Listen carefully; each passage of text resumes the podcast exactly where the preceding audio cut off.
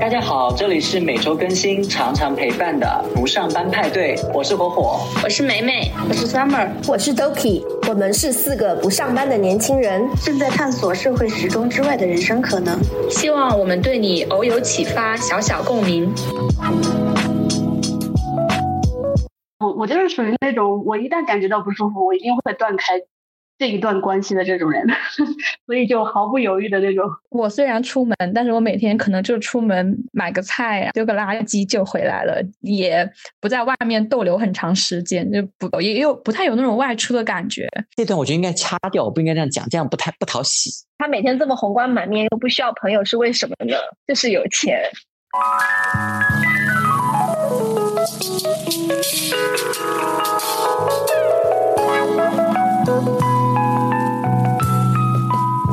大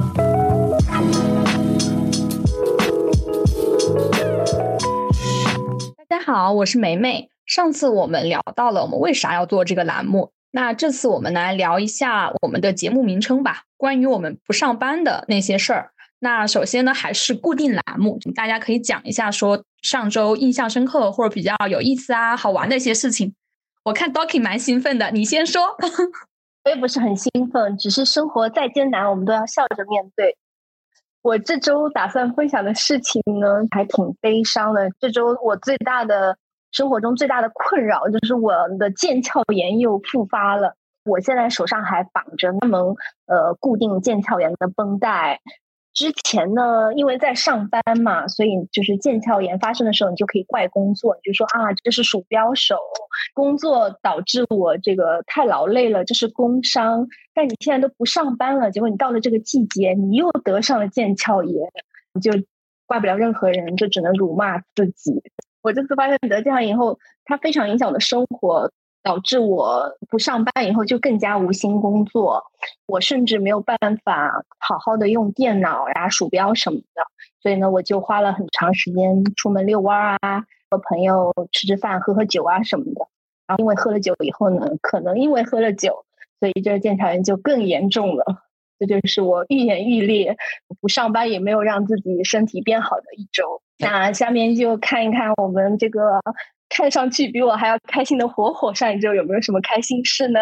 有看到没有？总是要给自己找个理由。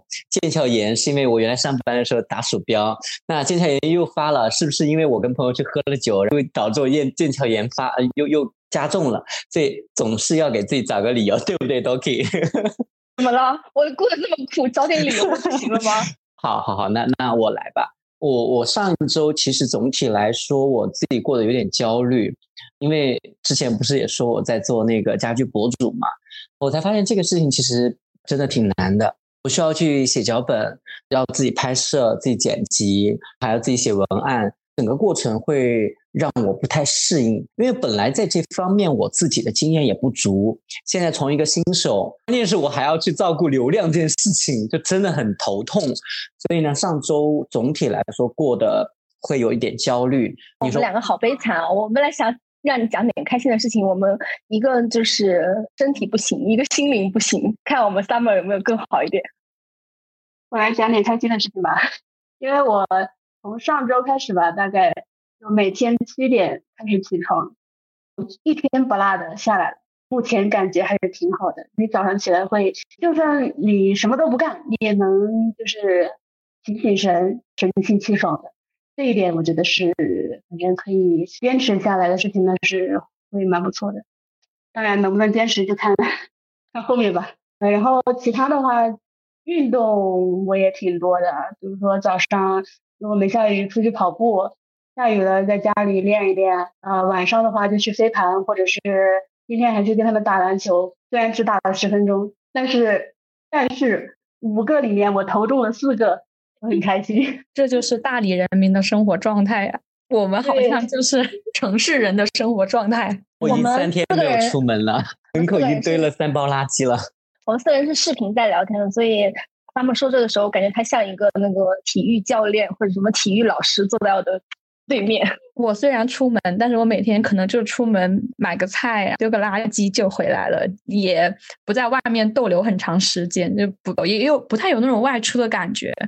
我想想，我印象比较深刻的话，绝对是因为我现在有一只布偶猫了，它是一个两个月大的布偶弟弟，真的还怎么说呢？它又好玩，但是又很累。自从有了它之后，我觉得我多了一份新的工作，我每天都在为它打工，因为就是它如果开心的时候是一定要陪玩的，如果不陪玩就会抓我或者咬我，所以我。如果说我想做一些自己的事情什么的，我要先把他哄睡，然后我才能睡。但是他一天就睡得很分散，你一天可能要哄睡他四五次，自己在他睡着的时候开始干点活儿，等他醒了，然后继续陪他玩，就每天被分成了比较碎的的陪玩日常。但他还是蛮好看的，也蛮可爱，而且他发现连一只猫哦，他都过得非常的规律。他每天就是大概要睡五次觉，在白天的时候睡醒第一件事。事情是要弓起身子伸一个懒腰，伸完懒腰要去吃猫粮，吃完猫粮呢就要去喝水，喝完水呢一定会去猫砂盆，不一定会拉，但是可能会在里面玩一会儿，我也不知道为什么。这个世上有一些猫喜欢玩猫砂，玩完出去呢，我们有配那个猫砂垫，就为了防止它猫砂带出来比较脏，但是它从来都不会踏在猫砂垫上，它一定会跳过猫砂垫，然后把沙子弄得到处都是，然后再开始它愉快的游玩，就还蛮神奇的呢。看来梅梅真的有大把的时间，已经把猫的所有的作息这些细节都调研的清清楚楚了。刚刚梅梅那段话就是母爱的光辉大照四方，你知道吗？我真的一就真的是那种有娃的感觉，因为我我以前是在那个头条育儿频道嘛，我刚毕业，哦不对，我还在实习的时候就开始每天在看那种怎么养孩子、怎么生孩子之类的内容。每一个小朋友都是有一个两岁的口欲期的，在这个口欲期的时候，他非常喜欢咬东西，他他的嘴，他去探索这个世界的工具，他就会所有喜欢的、不喜欢的都会咬一遍。然后这个猫也是的，它很喜欢咬我呢，我也不知道是是开心还是不开心，就是你没有办法不看见它，因为它会咬你，你知道痛，你就知道它在哪儿了。那说话，其实因为我们是不上班派对嘛，但是我们好像就是没有聊一下说我们为什么不上班。那据我所知呢，除了在场一个被排挤的 J 人以外，其他人都是主动辞职且裸辞的。嗯，就是为了解一下你们为什么会有想要裸辞啊这种的想法，然后自己大概不上班多久了？因为我虽然哈上班这三四年一直都想辞职，但想说不行，每天有钱赚，不能走，就会硬生生的扛，终于扛到。到了公司让我走的那一天，很心酸哦。我也觉得 大爹，来来聊聊你们这些主动脱离职场的人吧。你们怎么今天都是我先说呀？因为你看起来比较快乐，一些无奈的笑容在你的脸上。怎么会是无奈呢？可能我长得比较和善吧。我是今年五月份辞职的，所以哎，我是不是我们四个人当中辞职时间最短的一个？好像是哦，是吧？对。嗯嗯。至于为什么裸辞呢？就是裸辞这个事情，我从二十几岁就想到三十几岁，然后可能每一年我都想要裸辞。我最近还看了一个小型的纪录片吧，可以推荐给大家，在 B 站上也有，叫《上什么班》。这里面正好有一个我一直关注的博主叫中二怪，他就讲了，他也是去年的时候从一家公司裸辞出来的。就讲说，就这个事情和不上班这个事情，或者说想要靠自己来挣钱这个事情，这个议题可能对于每个人来说都是从二十几岁到三十几岁到四十几岁，一直到退休前都会去思考的这个事情。所以说，如果二十几岁的时候、三十几岁的时候、四十几岁的时候，你有机会，或者你觉得自己有机会的时候，都可以去尝试一下。我觉得这个答案可能也是我的答案吧。所以说。到现在为止，我都没有为我裸辞而感到后悔。这可能是我人生中的一个比较特别的机会或者经历吧。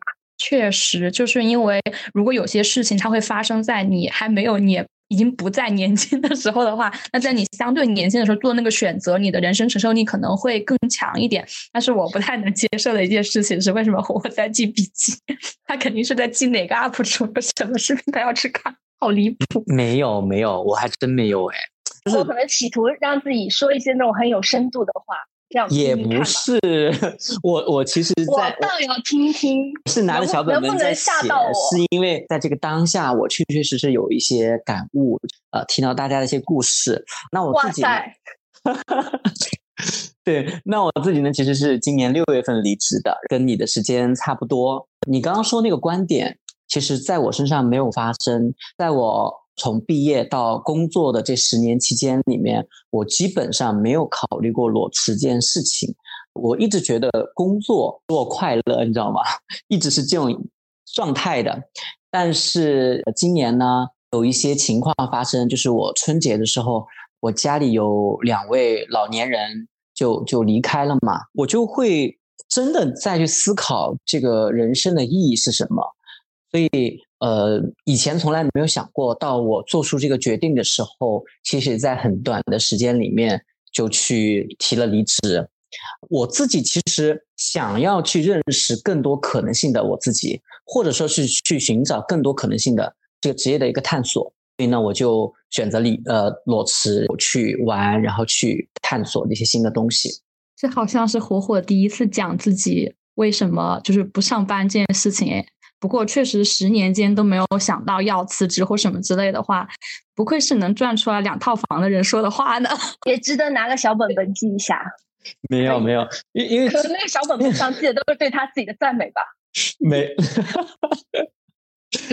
我好记得是什么厉害？你你知道我刚记得是什么？我记得是开心是自己的，无关他人，无关天气，无关别人的眼光。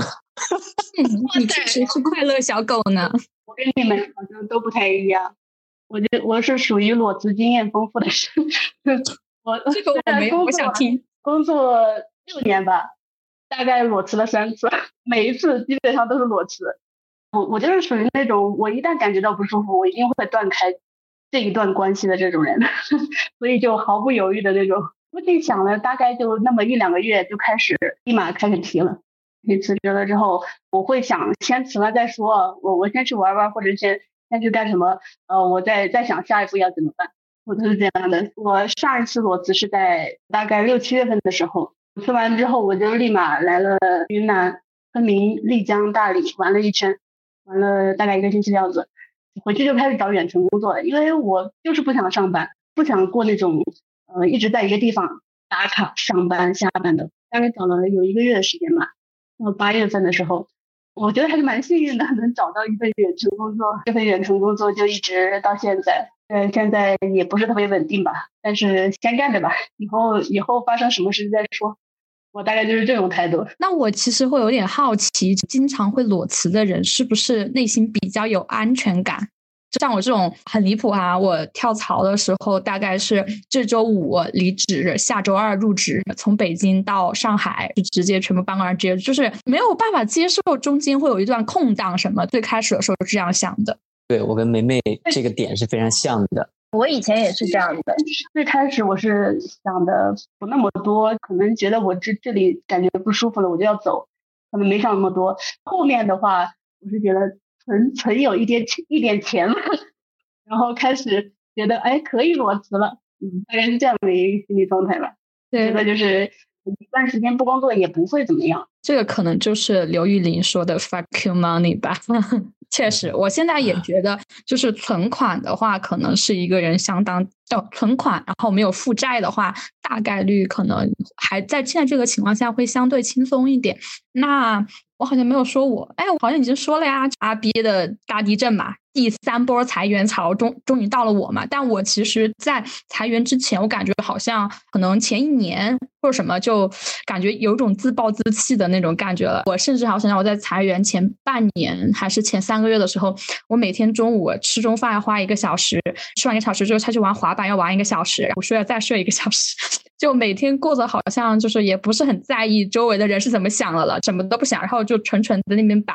但是如果说没有一个这种裁员的可能的话，我可能也不会走，因为如果按照我那种就是希望一切可以保险或者是稳当什么之类的方式的话，呃，我是不会选择裸辞的。我我现在想，就是如果再发生一次是呃我确实对这个工作相当不满意的情况下，那我也应该会找他一份工作，然后跳槽啊什么什么继续。所以我现在感觉好像是短暂的跳出了我曾经那种非常一个保险的生活里面，再去看一下生活里面别的可能。目前的经历来看，觉得还是挺有意思的。至少确实以前的生活真的是一个同温层，现在的话会接触到新的一点东西。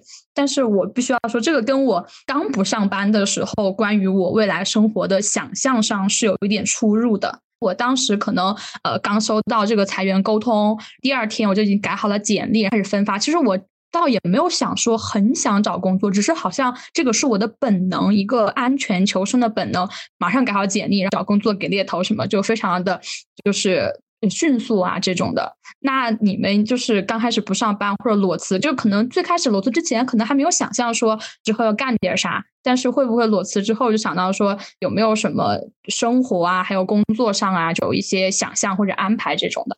我自己就是有一些有些计划的，一直就想在今年开始，我一直就是想找一个机会就裸辞试试看，就想去玩一圈。所以这个计划也目前按照我的这个。呃，安排在走，但是呢，做就像刚刚前面提到的，做家居博主这件事情，也是我自己的一个计划吧。我觉得说，如果我不上班，那么我有什么事情可以做？做家居博主，或者说做一些自媒体相关的工作，可能这个是我的计划之中的事情。呃，我的话，我就是裸辞的时候呢，就觉得自己有非常非常多的可能性，觉得什么都能干，哎，这个那个也能干一干，这个这个地方也想去玩，那个地方也想去玩。但是就是最近一段时间，一直一直待在家里去思考这个问题的时候，发现说，原来自己其实也没有那么厉害。比如说做自媒体这个事情，原来呢，我其实一直没有像模像样想做，后想做，后来。最近在火火的这个鼓励下，开始做起来以后，发现这个既涨不了粉，也没有人看，也没有流量。发现说，哎，这条路好像就堵得还挺死的。但我也没有放弃，我还没有放弃。但是我想说的是，就真正裸辞以后，或者没有一个公司给你兜底以后，其实你会发现说，个人的能力。呃，你会需要更多的东西。当然，你我也允许我，我经常就每天我都会 给自己打气。我说啊，我鼓励，我允许自己，我允许自己今天一事无成，我允许自己一个月内允许一事无成，甚至允许自己一年内一事无成。但是，呃，我希望说是可能每天都得进步一点点，或者有一点事情在做吧。我们的经历好像还挺典型的。一般如果辞职完，先去旅游，旅完游回来了，就准备做自媒体。是 发现自己自媒体做的不行以后，对自媒体很难做。对，下阶段可能得去找工作了。计划了，来有请我们这边现在唯一一个有工作但是没有正经工作的人来讲一下。有工作但不在上班，不在坐班。我我，但其实我去年刚开始裸辞的时候。到找到远程工作的那一个月，尤其是旅游完回去之后，还是有一点没有方向的。其实我还尝试了其他的，比如说在一些自由职业者网网站上找呃工作之类的，Upwork 上面，但结果就找到了一份很很短的一个兼职，但是他其实钱给的也很少，但事情又又很麻烦那种。我就觉得其实自由职业也没有想象中的那么好。还是有挺多挺烦的东西，还后来还是觉得找远程工作吧，会更更加省心一点。确实，我自己其实也有在看一些兼职的平台呀什么之类的。说到我对今后生活的想象，这个时候就要打开我的思维导图了。这些人永永远的思维导图和备忘录。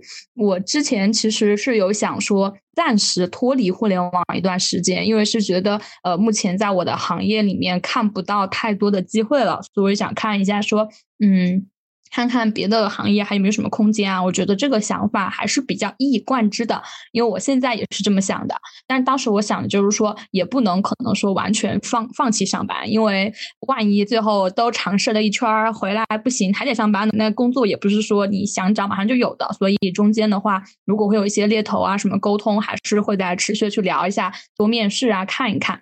另外呢，就有是在关注远程工作和数字游民，包括像是一些。外企或者说一些互联网类有出海业务的，目前看起来就出海业务相对来说会有就是一点可能性。后面呢，也有在看一些，就像他前面说的兼职什么的，偏一些职业技能的网站嘛，咨询啊，或者说是就业辅导啊什么之类的。虽然自己一个失业的人，但是可能还可能经验经历还是有那么一丢丢用吧。然后也有在看说一些自媒体相关的，因为我自己一直都比较喜欢写旅游攻略这种的。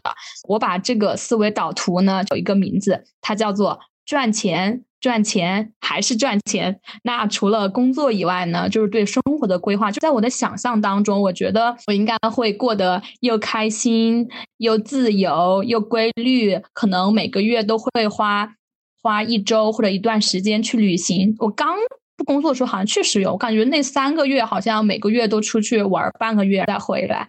然后还考了个 PMP 考试的证，也想过说可能会瘦。然后还有。列一些什么体重上面想法呀，然后可能会就是做一些甜品啊什么之类的，反正想象还是挺多的。我觉得这人可能就是因为太喜欢计划了，所以喜欢把生活都弄得很满。但是是这样的想象，往往最后就没有办法说非常精准的按照计划去实现。听听起来是不是你们就是之前的一些想象啊什么之类的，现在好像也是在践行的过程当中，对吧？践行一件一件发现。不行的过程中，别人真的是很有办法。我我我，但是听你这样讲起来，我感觉我自己有点。半个接人呢，我自己最近也是列了很多的这个思维导图，也列了很多的这个可以做的一些方向，就包括我自己可能除了自媒体以外，我还有哪些方向是可以去做的。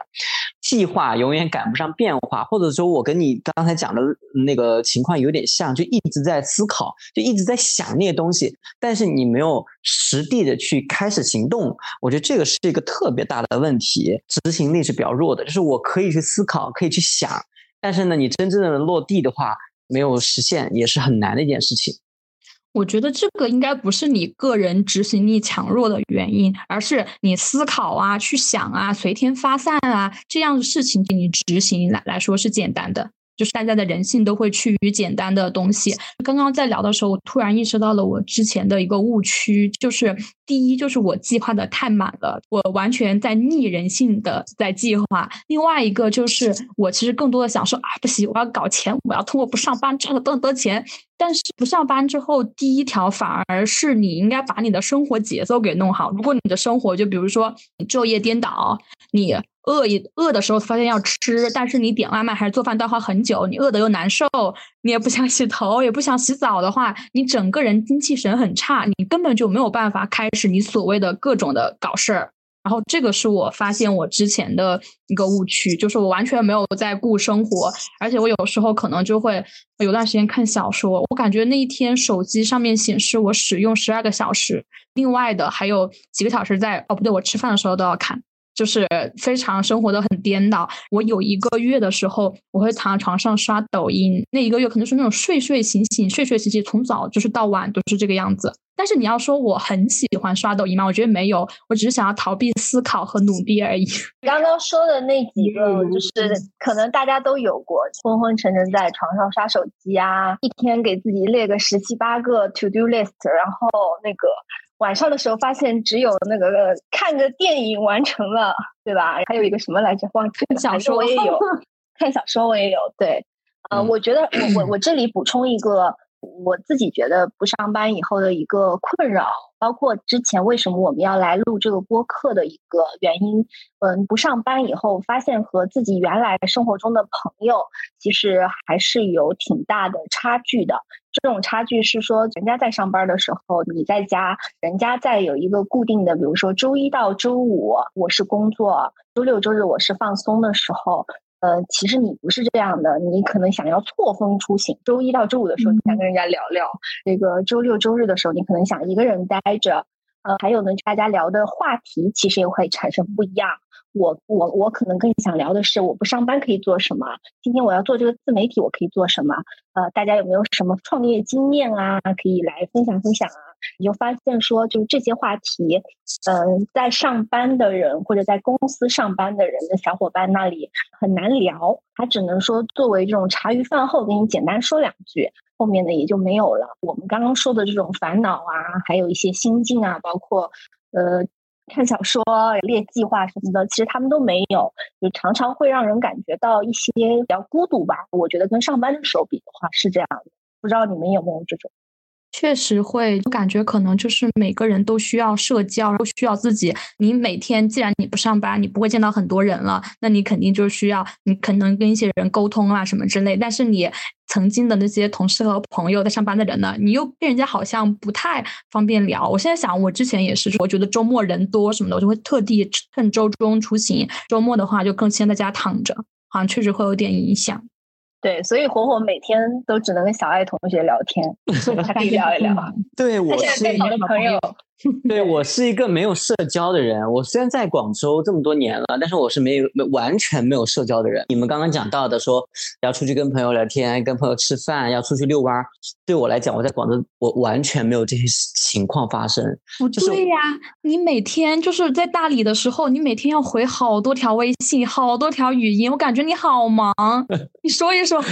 但是，但是你不是网友是吗？都不能没有在你在对他都是跟他妈聊天。对呀，我就想说，我其实都是我妈在找我。今天我妈给我发了好多条消息呢，还还问我这个好不好看，那个衣服好不好看，让我让我帮她买什么的，我都懒得理她。我最近真的是，我现在可能每天就沉浸在自己的这个世界里面，我干的最多的就是去。刷网站学习，去找那些什么热点话题，研究怎么拍视频，怎么写脚本，然后自己在家在家剪，在家拍，睡觉，就是这样一个循环。我还自己做饭，就大概是这样一个一个一个状态吧。所以我就觉得，我也不知道这个说好还是不好。但是我今天是意识到，我觉得我应该要出门了。我已经有真正的算起来，应该有五天到六天的样子，我没有出过门，就是这么夸张。那你不出门，心情会不好吗？没有不好，我不会心情不好，就因为我太多事情我要忙，太多事情我要去处理了，所以就。没有时间 就心情不好，只是稍微有点焦虑，就感觉自己其实也付出了很多的时间，付出很多精力去做这件事情，但是呢，他没有一个很好的结果。但这个东西啊，作为自媒体人，前期都会经历一个过程吧，所以我我又开始自我安慰。那那还火火适应能火火适应能力还蛮强的，他看上去是有那种很多朋友，夜夜笙歌，每天都在外面和人组局的那种人。但事实上，他都不出门，好奇怪哦。因为我觉得，就是我们俩，我和火火是这边仅存的两个伊人嘛。但是我们的社交好像都不是很多。因为火火虽然看起来像是朋友很多那种感觉，但实际上沟通中，他其实是那种他的社交的需求没有那么多的人。所以在家呀、线上聊啊什么，已经可以完全满足他的需要了。还记得以前我也会意识到我自己有一定的社交需求，那个时候哈，我。呃，很离谱。我每天大概好像是每周的周五吧，在北京的时候，我会挑两个小时，然后跟我的所有就是关系比较好朋友都发一个信息，那样猛聊聊两小时，我觉得嗯差不多了，我是要需求满足了，就按计划进行社交。我刚刚想说这段话，这段。这段描述好 J 人哦，就按计划在做，嗯，而且我甚至觉得啊，不行，过两小时之后好累呀，我觉得差不多了，我最多只能接到这么多社交量了。但我现在呢，我感觉我不上班好像都已经有个十个月了吧，差不多到今天，反正我记得是啊，十二月五号还是月六号跟我说这个裁员的消息的。我的感受其实我也没有找很多朋友聊天或者出去玩，在家里待着我一定会郁闷的。我一定要出去走，即使即使我一个人出去走，是需要社交和户外的，他们一人不需要，你知道吗？非常需要户外。我是我刚开始呃在远程办公的时候，在武汉住过一段时间，那段时间我就在那个出租屋里面嘛，一个人每天除了工作，然后就是做饭，做完饭之后，经常会就是说，如果有时间的话，我经常会就出去走一圈，至少走个三五公里之类的。走一天回来会稍微好一点，就是你你出去走的时候，你可以听听歌或者听听书，江边吹吹风，走回来就很舒服，就会让你明天明天的状态会更好。其中有两天不出门的话，我会感觉整个人的状态就不好了，一定要出门。但是 I 人出门是不是就是不需要一定有人陪，只是需要户外，只是需要出门。对，对于我们艺人来讲，我们要出门就一定不想一个人，就一定要有人在一起陪着一起。不要不要代表所有艺人，好吧？那就是我。那我我今今天我把我的那个游泳的那个眼镜啊什么都找出来，准备去游泳的时候，哎，我才发现我自己又不想出门了。原因就是我觉得最近今天我其实给自己列了一个计划，就说今天至少要写一个文案，或者说剪一条片子。我感觉都快今天都快结束了，还没有做成，所以就。逼着自己在家里面把那个视频给剪完了。我发现有个很奇怪的现象，就是也是因为做这个自媒体的事情，加了蛮多的一些群，什么互助群啊、互赞群。不喜欢在群里面表达我自己的一些想法或发表我的意见，我的意见也不重要，或者说这些也都是陌生人。这段我觉得应该掐掉，我不应该这样讲，这样不太不讨喜。我感觉这聊天里也没有谁特别讨喜，没事啦，你已经很讨喜了。没有，因为你怎么会你怎么会担心自己不讨喜呢？对啊，你至少声音好听呢。没有，对啊，你小甜甜好不好？哪里不讨喜？小甜甜，你真的笑死我了！你怎么会用这个词形容我？那你刚刚其实聊到，就是说你会给自己有一些计划嘛，但是你有时候会逼自己写完或者什么之类的。我觉得这些好像其实都算我们没有工作之后第一件要做的事情吧。时间规划，你怎么计划你的生活？你怎么计划你的工作？有没有什么失败的案例说出来，大家一起开心一下？因为我自己规划很多事情，也就是因为上次跟你聊完之后，需要给自己定一个目标，哪怕你每天工作一个小时、两个小时、三个小时都是可以的。所以呢，我聊完以后就一直想要去遵循这样一件事情去做。今天早上我一起来，去开始去看书，开始去，主要是想学一点文案的一些一些技巧啊。整体我想说什么？怎么怎么感觉有点混乱呢？我是不是？你看了文案的自我修养，然后呢？开始感觉看完之后都不知道怎么感觉今天我感觉今天的状态有点不好哎，我太累了吧？哎，也不是，你过于焦虑了。对，你看，其实会有一点，因为感觉你上周聊的时候可能要开心一点，这周可能确实是事情比较重杂，就你肯你付出肯定会希望得到回报吧，这是人性。但是可能自媒体这个事情它就是这个样子，多少会有一点弦在绷着的那种感觉。你是不是应该出门了？对，我是觉得应该出门了。这样子，我待会儿聊完，我一定要出门走一下。我觉得我应该是出门，要要出去呼吸一下新鲜空气了。我感觉，呃，可能最近这个状态确实是需要调整一下。那也不用今天了。今天聊完都要不，我必须要十点钟我要下去遛弯儿。我们楼下还很热闹的。呃，时间规划这个部分的话，现在有一个明确的要求，一天我至少呃要为这个自媒体的事情要投入四到五个小时。哪怕我今天开直播开四五个小时，或者说我去呃剪片子，或是去做学习都可以，一定是要给自己定个四到五个小时的一个工作时间的。呃，但其实整体这一周下来。效果还不错，基本上我每天是能够达标的。这个还蛮好的。对，之前跟你有聊的，因为像我之前一天规划八小时，发现永远都完不成。四个小时可能刚好差不多，因为就是在公司，可能你八小时工作，也有四个小时，只有四小时在认真的工作嘛。那四个小时可能是比较合理的。如果说四小时以外，你还有额外的一些经历啊什么的，那就让它自然发生。我觉得这样也还蛮好的。但这样说起来，我其实发现这个事情对我来说是一个很大的改变。可能我以前在上班的时候，呃，在给别人打工的时候呢，那种状态是不一样的。就我可能也会列很多计划，但是我每天都很难去把我列的那些计划百分百的保质保量的完成。但是现在我发现我是可以去。给自己定目标，自己并且也是可以去完成的，所以我发现这两个还是有个很大的一个变化的，也是因为 可能我不工作以后，才会更想要去规划这个时间，想要去刻意的去调整自己的作息。那我其实这方面做的肯定没你好。我以前工作的时候呢，它会有 deadline 在后面 push 我，所以我会在 deadline 来之前的前面一阵子会爆发一些非常大的能量。我这么多年的工作都是靠那个短暂的能量坚持下来的，但是我真正不工作以后，我发现我就没有这样的能量了。尽管呢，我也和你们说的那样，给自己列了计划，我还会刻意的，比如说按照上班的时间，每天早上七八点钟起床，九点钟的时候会坐到我的书桌前，嗯，但是我觉得效率还是比较低的。在这个中间呢，我也琢磨了一下，所谓的黄金时间，到底我是早上更有效率呢，还是下午更有效率呢，还是晚上更有效率呢？研究下来，发现我这个人飘忽不定，很难捉摸。有的时候我早上哎效率还挺高，但是呢，我连续两连续两个早上效率很高以后，第三天的早上我必须躺着。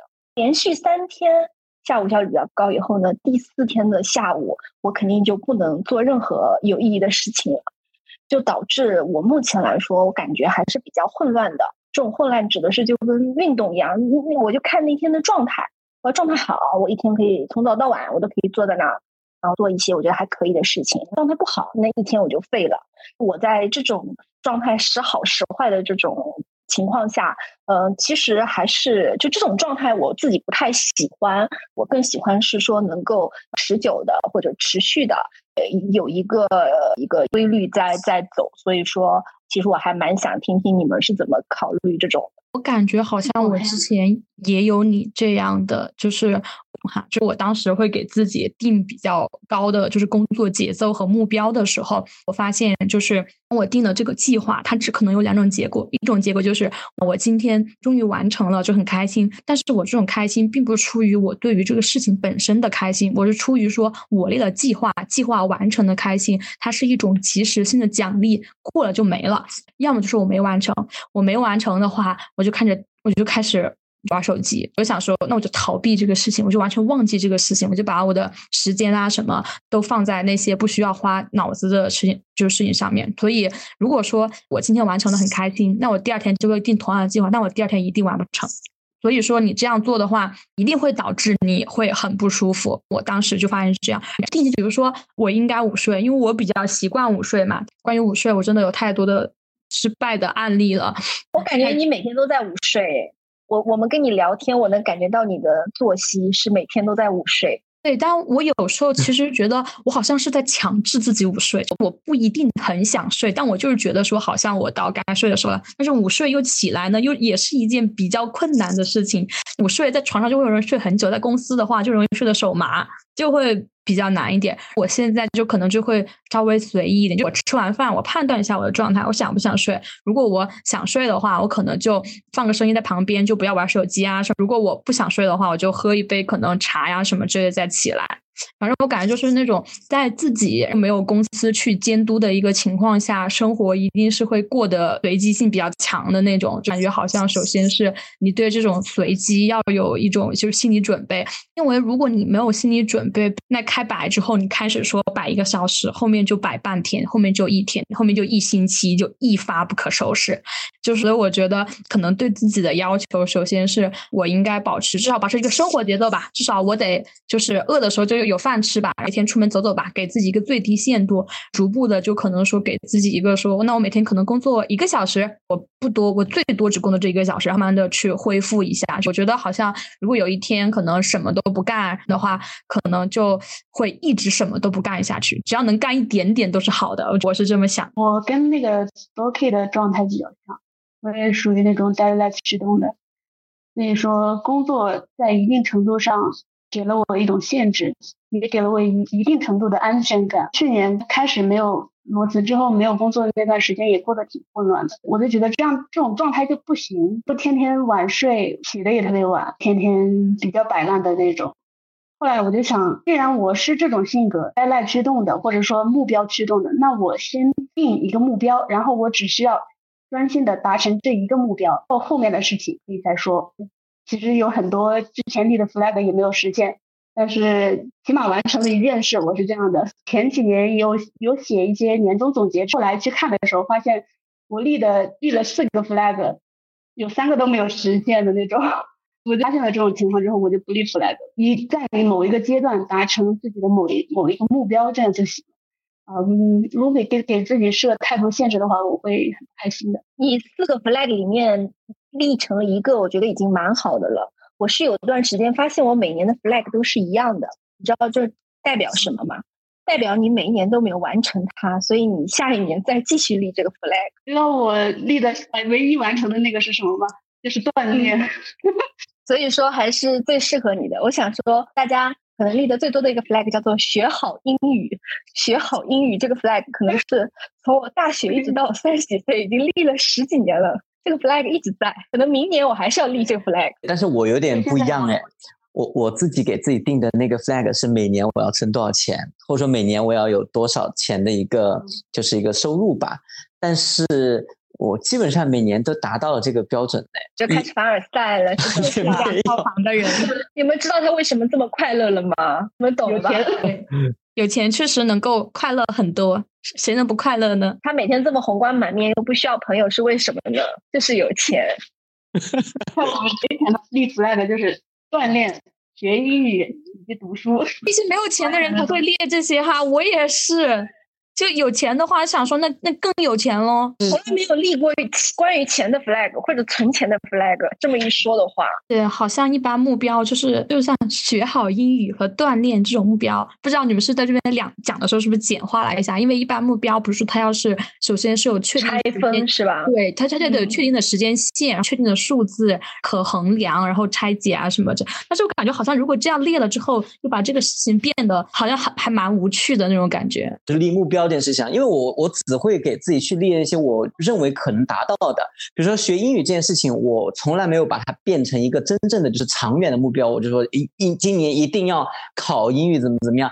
我觉得这件事情对我来说更困难，比赚钱更困难一些。我看到了我们三个人笑而不语，在这个话题上，我们好像没有太多可以去聊的呢。今天差不多了，就到这里吧。这里是不上班派对，我们下周再见，拜拜。做的这么潦草吗？我们终于有 ending 了。